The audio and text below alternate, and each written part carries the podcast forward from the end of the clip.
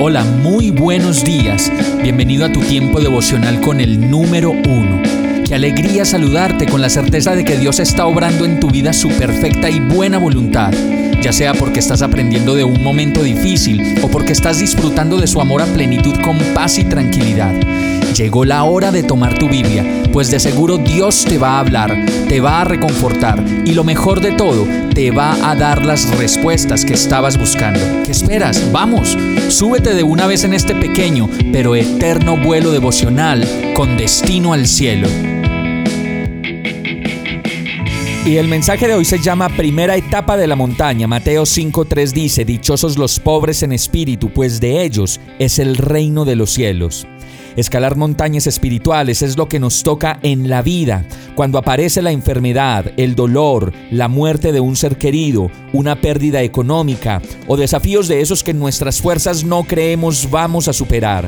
Y en esos ascensos espirituales, la primera etapa de la montaña, como lo dice el verso, es la humildad que requiere de un entrenamiento mayor, de inclinaciones que superan nuestras fuerzas y que solo de la mano de Dios son posibles de lograr. Esa humildad implica dependencia de Dios y una consciente necesidad de reconocer que sin Él nada podemos hacer. Y por eso el verso dice, dichoso, feliz, afortunado, el que reconoce que en la montaña de la vida no puede hacer nada si no depende de Dios. Y esto demuestra que el camino a las bendiciones celestiales es contrario al camino mundano, que busca la felicidad en riquezas, lujos y cosas semejantes, y la verdad en Dios es totalmente opuesta, y por eso nos muestra el carácter de Jesús y de la verdadera fe. Pobres en espíritu es lo opuesto a la autosuficiencia, humildad verdadera de reconocer la absoluta bancarrota espiritual de sí mismo cuando estamos apartados de Dios. Y todo esto es maravilloso, pues la palabra misma nos dice, no son los sanos los que necesitan médico, sino los enfermos. Y cuando reconocemos que le necesitamos, podemos descansar en que la montaña de la vida no la estamos subiendo solos, sino que tenemos al mejor entrenador de montaña a nuestro lado. Vamos a orar.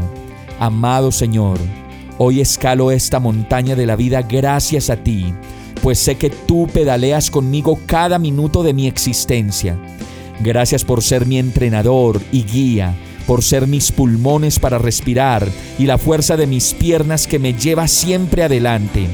Ven a mi vida, Señor, y enséñame a escalar las montañas de la vida que solo y sin ti no puedo subir. En el nombre de Jesús, yo te lo pido. Amén. Hemos llegado al final de este tiempo con el número uno. No te detengas, sigue meditando durante todo tu día en Dios, descansa en Él, suelta los remos y déjate llevar por el viento suave y apacible de su Santo Espíritu.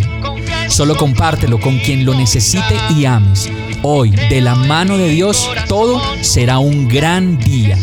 Para más información visita nuestra página www.iglesiabierta.com o llámanos al 313-334-0116. Oramos y rogamos para que cada día te enamores más de Dios y para que no pares de pasar todo tu tiempo con el número uno.